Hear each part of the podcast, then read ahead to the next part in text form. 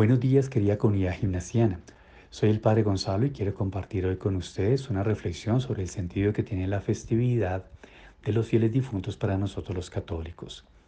Esta fiesta la celebramos el día 2 de noviembre y en ella recordamos que nuestra Iglesia Católica es una gran familia conformada por tres partes a saber. La Iglesia peregrina, que somos todos nosotros aquí en la tierra. La Iglesia gloriosa, que son los ángeles y los santos que gozan de la presencia de Dios en el cielo y la iglesia del purgatorio, que son todos aquellos que después de morir aún no participan de la gloria de Dios.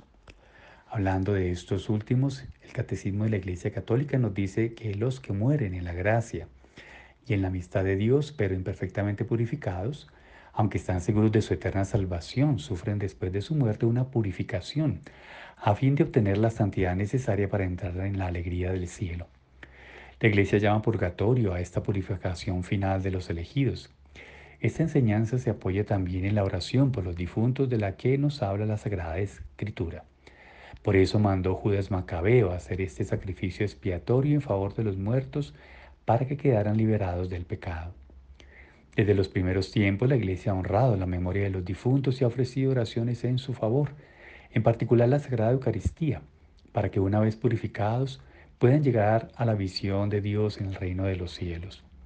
La Iglesia recomienda las limondas, las indulgencias y las obras de penitencia y caridad en favor de los difuntos.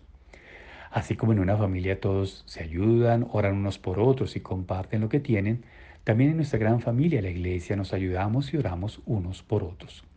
Como hemos visto, es importante y necesario orar y hacer obras de caridad por nuestros familiares, amigos y conocidos que ya han pasado de este mundo a la otra vida para que puedan disfrutar de la presencia de nuestro Dios. Dios los bendiga y un excelente día para todos.